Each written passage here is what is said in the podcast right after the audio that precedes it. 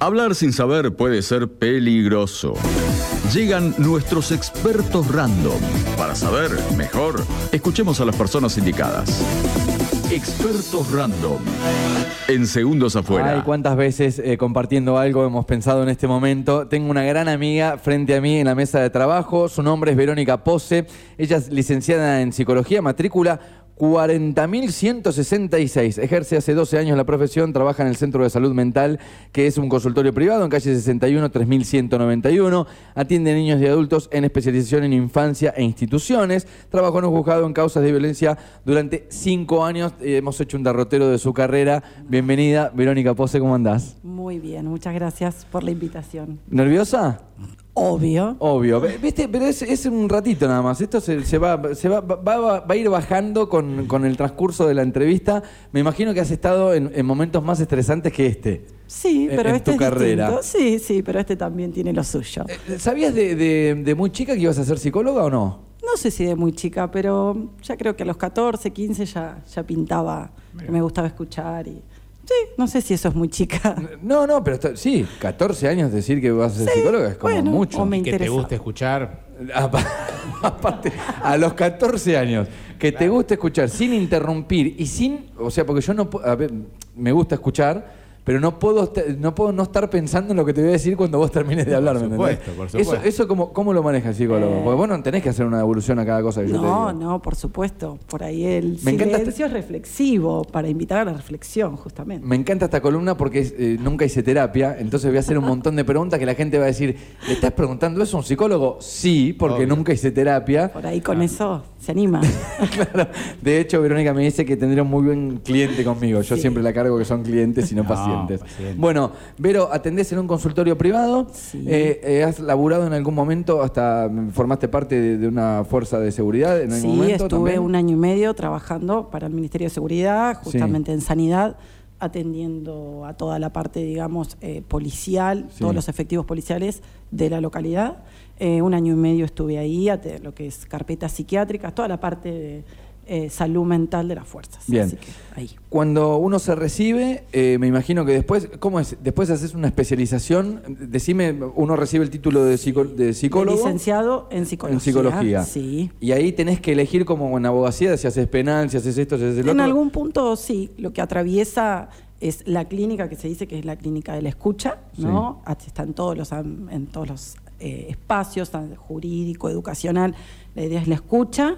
Eh, y después sí, cada uno se va inclinando o especializando, ¿no? Después está eh, el área cognitiva, si haces psicoanálisis, si haces más conductual, digamos, también uno dentro de eso va eligiendo desde qué lugar escucha a sus pacientes o a los usuarios de cada programa donde uno trabaje o en la escuela, pero sí, eh, cada uno va, se va formando. Eh, yo me fui formando en niños y también eh, mucha parte de la justicia cuando trabajé en ese juzgado. También a veces las circunstancias a uno lo van haciendo que vaya modificando un poco Sí. lo que esperaba. Nunca pensé en dedicarme a la parte jurídica cuando estaba en la facultad. Decía, esto es un horror, eh, abuso, violencia. Bueno, hoy me apasiona y estoy Bueno, eh, porque claro, te, en eso. te metiste en, en dos temas que son niños, Ujú. por un lado, que me Sí. parece la parte más delicada del Sí. ser humano. Pienso, a ver, Sí. todo es delicado, Sí. pero quiero decir, e- es, eh, mucho más sensible, Sí, más vulnerable, eh, sí. más vulnerable y, y más. Y después te metiste en la parte judicial también, que, o sea, te metes con un montón de casos que son terribles, Mm. terribles. Sí. Eh, ¿También es una decisión eso o fue medio que Sí, yo creo que el deseo tiene que estar puesto siempre. Si a vos algo no te convoca, va a ser muy difícil que lo puedas sostener. Como cualquier trabajo, creo. Y, y además el trabajo personal, ¿no es cierto? De ir a una terapia y también ir descubriendo qué lugares o los agujeros negros, como decimos nosotros, hasta dónde uno se puede meter con qué temáticas. Y no meter la pata, porque no necesariamente es la formación académica, sino el análisis propio para ver dónde uno puede sostener esa tarea, dónde uno es convocado. Y a mí me apasiona eso. O sea, esto es, ¿cómo no te largas a llorar cuando Bueno, Bueno, a ese- ahí quiero ir. Ya vamos a, vamos a hablar de bullying hoy porque Sí. tenemos varios encuentros, eh, a ver, eh, coordinados con, con Vero, como para estos expertos random hablar un poco de psicología. Hoy la temática que queríamos abordar era bullying, por, bueno, coincidentemente se inician las clases, Mm. eh, uno es padre también, entiendo que del otro lado eh, debe haber un montón de gente escuchando esta columna también, ávida de saber Mm. en qué tiene que estar atento, que me parece que ahí vamos a tirar un par de tips y de ayudas. Sí. Pero me, me voy a esto. entras al consultorio, tiene, tiene un, no, no sé si es actuación, pero debe... de- de- de- Un encuadre, le decimos. ok, no podía encontrar la palabra, gracias. Vos dejás de ser Verónica una vez que pasás la puerta. Y un poco sí. A O sea, so- se escapa. psicóloga. Sí, hay un encuadre que se pauta con el paciente cuando llega, o sea, son las reglas de trabajo, eh, cuánto dura la sesión aproximadamente, el contrato que tenemos, se le brinda un horario para que lo pueda sostener, para que sea cómodo, Sí. ese tiempo es para él. Por eso se cobra, por lo menos en, en mi línea de trabajo, se cobra la sesión que el paciente no avisa. ¿Por qué? Porque ese espacio está destinado para él, ¿no? Se lo espera, no es que uno abre la puerta y hay otro esperando.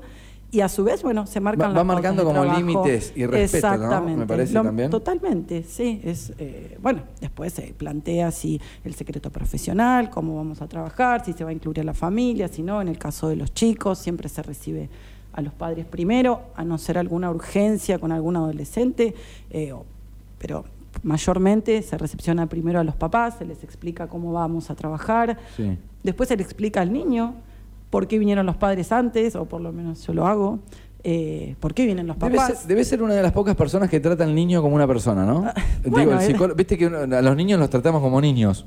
Claro. Les hablamos como niños. O sea, Sí, es- sí. es- Puede ser. tenemos esa, esa particularidad. Sí. No sé por qué lo hacemos, pero como que no nos Bueno. tratamos como un igual. No, no, eh, la idea es que saber que los chicos escuchan, entienden, aunque uno ponga caras o hable por, le parece que no van a entender nada, pero Sí. sí, yo los, cuando ellos se sientan en el consultorio, les explico que no soy un médico, por qué creen que están ahí, si ellos consideran, bueno, sus papás me contaron algo, pero por ahí para ellos no es así, qué piensan ellos que les pasa. Sí. Eh, algunos pueden decir, otros no, con el correr de las sesiones vamos encontrando qué es. Y el secreto profesional también para con los chicos, ¿no? Decir, bueno, este es tu espacio, tus papás vienen porque sos un niño, porque todavía dependés en parte de ellos y ellos me cuentan otra parte de tu vida, pero las cosas que hablemos acá, mientras vos no estés en riesgo y yo esté obligada a levantar este secreto, queda acá. Ok.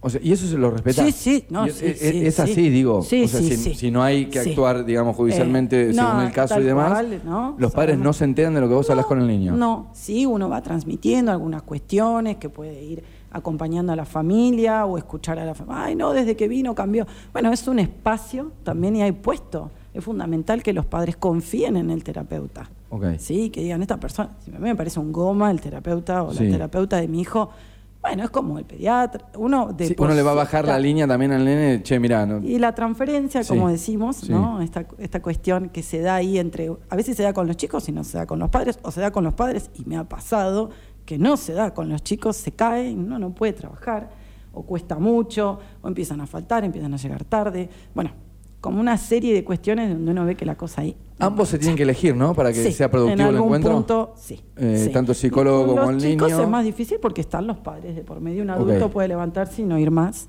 Eh, en cambio, con los chicos es más complejo. Y hay mucho, digo, de diálogo con los chicos, de, de juego o de decir, bueno, ¿querés dibujar algo? ¿Querés contarme algo? Me imaginé Como- La vida es bella, ¿viste? Es como eh, me fui a esa película Como automáticamente. dejarlos ser un Eh, poco. sí, la idea es, más allá de las pautas primarias, después hay nenes que entran y abren, bueno, yo tengo juguetes y algunas cuestiones ahí preparadas de- con las que uno trabaja, eh, y hay nenes que van y abren el armario con los juguetes, hay otros que se quedan sentaditos y no dicen, ¿no? Como que esperan. Bueno, ahí uno va conociendo también cómo Eh, son. Vero, no, no sé si se hace o no, pero ¿en, en qué caso se recomienda que, eh, mandar al niño al psicólogo? Bueno, excelente la pregunta. ¿no? Hace poco eh, empecé a leer un libro que ya tiene dos o tres años de Luciano Lutero que se llama eh, Más crianza, menos terapia. ¿No? Sí. Esta cosa que estamos envueltos, yo también soy, soy mamá, de que está bien, tengo que cada vez las consultas son más tempranas. ¿No?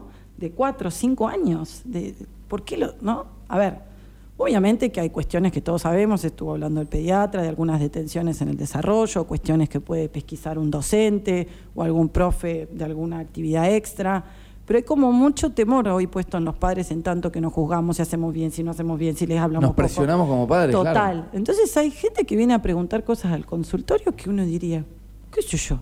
No sé, fíjate. Claro, no soy el padre de la criatura, claro. ¿Por qué el Es- chico juega al fútbol? ¿Qué sé yo? O sea, porque le gusta. Claro, tenemos tantas inseguridades sembradas que, que recurrimos inmediatamente a un profesional para ver si po- somos buenos padres o no. También Sí. me parece que Sí. A veces me pasa que según la problemática que traiga me quedo trabajando con los papás y al nene no lo veo nunca. Claro, porque el empiezan problema a es el salir padre. cosas y un poco podríamos resumirlo en eso. A veces sí, los chicos vienen dos o tres sesiones y uno se da cuenta que no. Hay cosas así como muy groseras que cualquier persona con sentido más o menos común o que escucha, aunque Sí. no necesariamente se haya dado cuenta uno, muchos papás van porque los mandaron del colegio y está buenísimo, Sí. otros vienen porque aunque el colegio les diga que no, ellos les parece, pero no necesariamente porque va atrasado en el cole, porque bueno, porque está retraído, porque cambió su forma de jugar, porque está desanimado, qué sé yo, la escuela es un semillero de... El, el no hace amigos me parece es, Sí. es- debe ser una de las Sí. causas Sí. tempranas de consulta. ¿no? Che, mira, no juega con nadie. Después hay muchas... Algo está pasando. Total. Hay momentos donde uno espera que el nene, un chiquitín de jardín, que no juegue con otros. Bueno, paró, calmemos, es normal. Sí. Después sí uno va esperando determinadas cosas que sucedan, por lo menos que tenga dos o tres pares, ¿no? Con quienes Sí. confiar y que uno siente que la pasa bien donde va. No sé si es que tiene que tener un montón de amigos. Después Ok. están las cosas que uno proyecta, los hijos, que habrá que trabajarlas en otro espacio, ¿no? Bueno, abrimos casi sin querer la, la puerta Sí. de la educación, nos metimos ahí en el colegio y, y el tema que, que teníamos asignado para este primer encuentro era bullying Mm. y, y ahí me quiero meter en qué tenemos que estar atentos, porque hoy, y, y con Pacho Armalini en el pase también, cuando estábamos charlando de que venías y hacíamos una especie de presentación, dije, bueno, hablemos bullying. Y cuando digo bullying, no siempre me pongo del lado de la víctima, sino cuando ha- hablo de bullying es también que mi hijo, o, quien esté a cargo mío, Sí. no esté haciendo bullying. ¿En qué señales tenemos que estar atentos? Digamos, comenzó el colegio, comienzan las actividades, demás. Bueno, llega una primera queja. O, o- o viene el chico del colegio o, o la niña del Sí. colegio. ¿A qué te- ¿En qué tenemos que estar atentos nosotros como para evitar estas situaciones? Primero, sin ánimo de corregir, me parece importante pensar en esto, que el bullying o acoso escolar, que de ahí sale el término, eh, bueno, se ha ido desfigurando un poco, ¿no? Esto de me hace bullying. eh, el bullying no es cualquier cosa, ni es que un nene un día me habló mal o me escondió algo. Eso no es bullying. Eso no es bullying. El bullying tiene tres patas, el acosador, el acosado y los espectadores. la ¿eh? hinchada. Exactamente. ¿Qué hace de eso una no? el bullying? Alguien que está festejando o que se queda callado o que filma, ¿no? Me parece importante eh, remarcar esto Sí, porque es sí, una tríada, ¿no? Si no hay sin espectadores no hay bullying, ¿sí? ¿Por qué? Porque no es una relación de a dos donde capaz que nos matamos a piña y después salimos amigos. Esto es algo constante, donde hay otros que eh, disfrutan Hostigan, eso. fustigan sobre Esa- la situación. todos los días sistemáticamente. Y es raro, no digo que no suceda, que un nene, eh, digamos, que sufre verdaderamente bullying, llegue y se siente a la casa y le diga a los padres, papá, me están haciendo bullying, o mamá.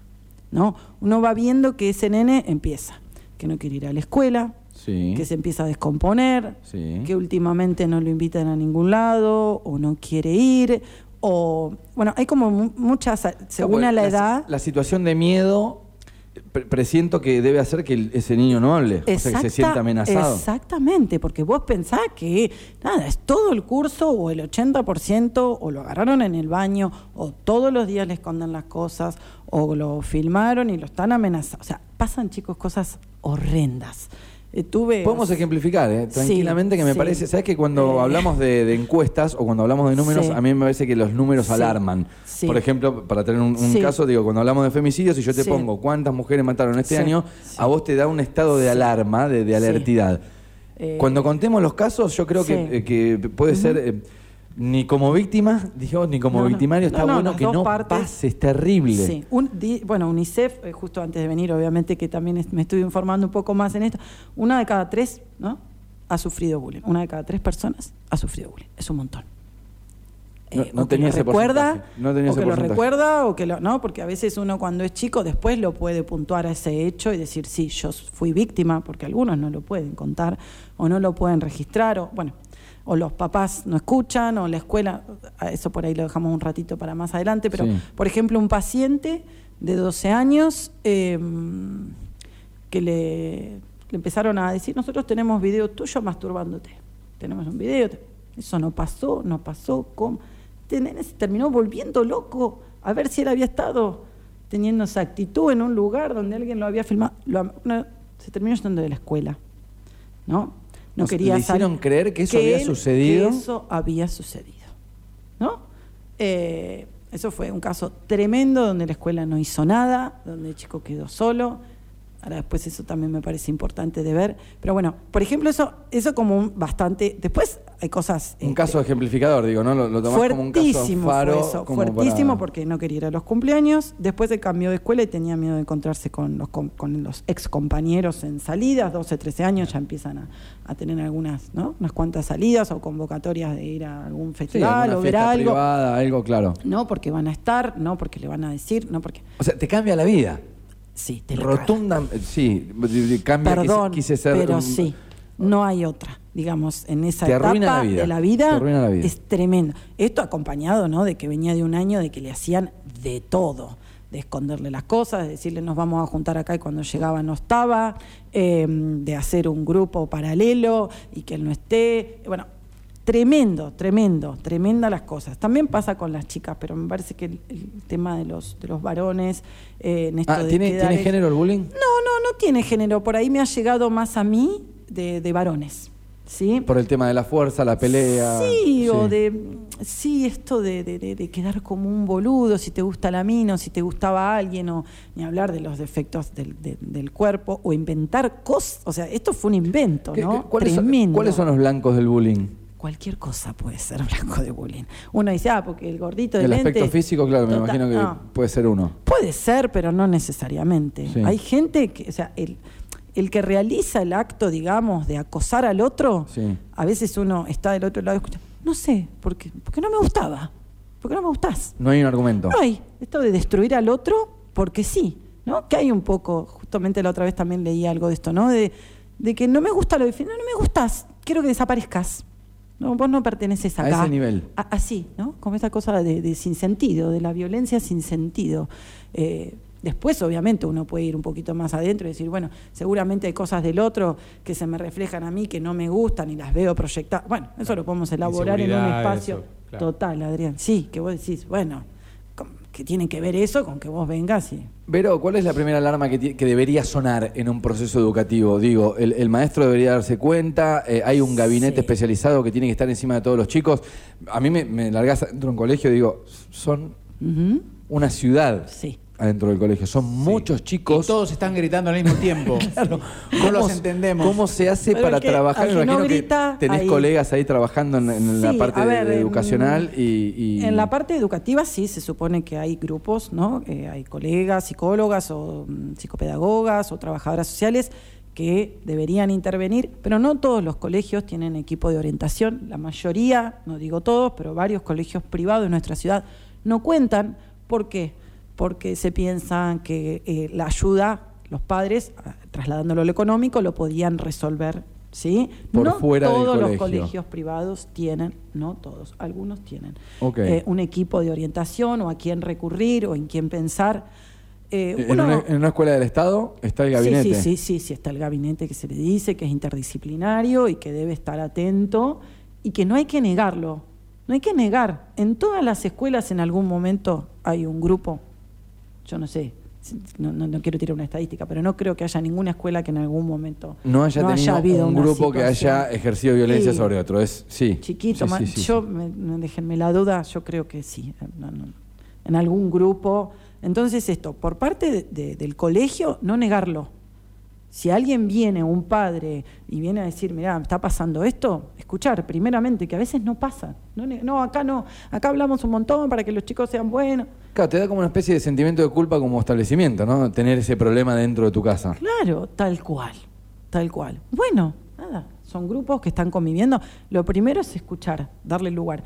Esta mamá, por ejemplo, que fue a quien yo recibí, que no la escucharon, eh, no quiso, pero se puede ir más adelante. Uno puede hablar con la inspectora que corresponde a ese colegio, Sí. puede pedir, decir, bueno, este colegio no está haciendo nada. ¿sí? Y pedir ayuda. Después ya una, un escalón más arriba está el Ministerio de Educación, que está recepcionando ya, no como denuncia, pero es decir, yo pedí ayuda, el colegio no está haciendo nada. Hacer nada no significa que ni que expulse al acosador, ni que lo ponga en un... Sí, sí, que lo- que lo cuelguen en el la patio. plaza. Sí, sí, sí, No, sí, sí. Es empezar a trabajar con los chicos, pero con todos los chicos, no solamente donde pasa, en esto de tratarse bien, que es tan difícil. ¿no? Bueno, tenemos un caso eh, de- Bueno, de, hace, de hace- tremendo. de hace pocos días en el cual, digamos que en la Casa de la Educación, lo charlamos bastante el viernes pasado aquí, eh, terminan pegándole a una profesora. eh, digamos que hay, me imagino te, te estarás enterando de Sí. que hay un montón de casos de violencia, que bueno, esto fue la, la gota que rebalsó el vaso y termina en TN, ¿no? Digamos que es lo más popular o lo más masivo que se conoció. Pero que cotidianamente los profesores están expuestos al maltrato de los alumnos. Sí, o sea, pasa... ¿Existe una, una solución, un apoyo de parte de la psicología con respecto a esto? ¿Sentís Sí. que no se trabaja en el tema? ¿O, o- no por sé qué si se trabaja, creo que a veces no se trabaja hasta que no pasa. Hay algunos colegios que implementan ¿no? este famoso Kiva, no sé si lo han escuchado, que es un método finlandés. Sí. En realidad, dice, ¿cómo van a traer un método de afuera? En realidad es trabajar desde la prevención. ¿Método Kiva se llama? Se llama así. es- es- Para leer un poco después, Sí. ¿qué- qué- ¿de qué va? Es esto, es capacitar a los espectadores, de los que hablamos de esta tercer pata del bullying, Sí. a hacer, a revertir la situación. Uno dijera que no sean cómplices o que sean, eh, a ver, eh, un espectador, pero que acciona, que repara, no que En el, silencia. caso, en el caso testigo que tenemos de, de la profesora de, de la Bueno, media eso- 7, los chicos que estaban haciendo gimnasia y que fueron a separar. Total. Eso, que eso se es un buen ejemplo. desde ahí. Me voy con un ejemplo muy, pero es el que compra las cosas robadas. Tal cual. Digamos, Viste que se enfoca ahí, no se enfoca en el ladrón, Sí, ¿no? sí. sino se enfoca en el que compra las cosas robadas. de- robadas. Una cosa permite que no Que se lo otro suceda, claro. Bueno, entonces, como ella decía, el espectador es clave para el bullying. Si no hay espectadores, No es gracioso para que uno que que supone fuera. que es gracioso, ¿no? Sí. Claro. Sí, entiendo el Entonces, si no hay espectadores o no hay nadie avalando lo que el otro está haciendo, o al contrario, si dice lo que estás haciendo es una pelotudez, a vos que Sí. lo estás haciendo, o estás acosando a alguien o estás haciéndole bullying, es como que se produce lo inverso. Vero, te, te- te voy a robar dos minutos más para, para ir concluyendo con este tema de bullying, que es, es redenso, creo que es- son muy pocos los minutos que le estamos asignando, pero me parece oportuno este primer encuentro y hasta podemos hacer un capítulo 2 de, de bullying más adelante. Eh, tanto como decíamos, de un papel de víctima como de victimario, ¿cuáles son las señales que vos crees son las más conocidas a la hora de abordar esta conversación en familia? Si no tenemos un profesional delante, ¿a qué tenemos que estar atentos los padres? Yo voy ahí. Digo, tanto si lo está sufriendo o si lo hace. ¿Qué, qué- Sí, ¿Son sí. diálogos, son, son eh, no sé, costumbres? eh, A ver, escuchar siempre, estar, a ver, escuchar si habla, ¿no? Pero si no habla, estar atento, si está retraído o retraídas, esto que decíamos al principio, si no quiere ir al, al colegio.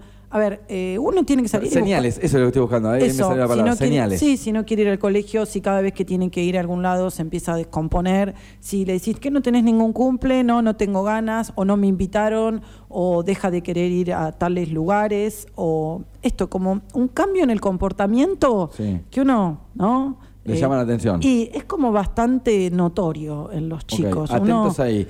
Y me interesa mucho eh, el otro papel, el de que propina el, el bullying. Bueno, también. Cuestiones de carácter tenemos que estar atentos. Puede sí, puede haber eso, o algunos chicos que son como un líder un poco. eh, Lo que pasa es que es un poco complejo para los papás verlos, pero a veces o esto del líder negativo, o de que es muy de, Sí. de avasallante, Sí. o que qué tipo de, de- de chistes hace, qué tipo de, jodas hace cuando lo vemos, no sé, con los primos, decir, "Bueno, vos hablas así. Claro. ¿no? No me quiero imaginar lo que ser en el colegio, claro. así, ¿no? Como esta cuestión por ahí de, de- de tratarse bien. Yo creo que la prevención viene por ahí. Eh, ¿Qué le habrá pasado a esta familia que terminó poniendo todas sus frustraciones en esta profesora? ¿O qué le pasa a ese pibe que pone todas sus frustraciones en el otro y lo quiere aniquilar? Porque es eso. Llegan a ese nivel, ¿no? Sí. Y no vale decirle a un chico, ¿sabes qué? Andá y cagalo a piña. Eso no va. No es porque el ser queda aniquilado en esa disputa entre que esa humillación que vos sufrís cuando un grupo te, te deja sin nada. Entonces no vale, eh, dale, dale, no, eh, vos tenés que ser más, dale, cagalo a trompa", o no le des bola en el caso de las chicas. No es, hay que escuchar, hay que trabajar, hay que prevenir y repito otra vez, tratarse bien. ¿Sí? Enseñarle a los chicos tratarse bien. Bueno, eh, sentíamos que era un tema complejo y terminar con este análisis y esta conclusión de tratarse bien que parece tan simple, pero tan difícil al mismo tiempo. Vero, eh, gracias, la verdad que es un placer que, que hagamos radio juntos, lo, lo pensamos en algún momento, lo, lo proyectamos. Y acá estamos. Vamos a tener más capítulos, Por supuesto que vamos a recibir, no, no abrimos el juego a la, a la gente, a los oyentes en este caso, pero en el próximo encuentro vamos a estar recibiendo algún tipo de consulta, mensaje de parte del público. Así que, eh, bueno, eternamente gracias y nos vemos la próxima. Gracias, gracias por el espacio, muy importante. Bueno, Verónica Pose, nuestra queridísima amiga, haciendo un capítulo más de Expertos Random. Hoy psicología, el tema bullying. Seguiremos con esto para adelante.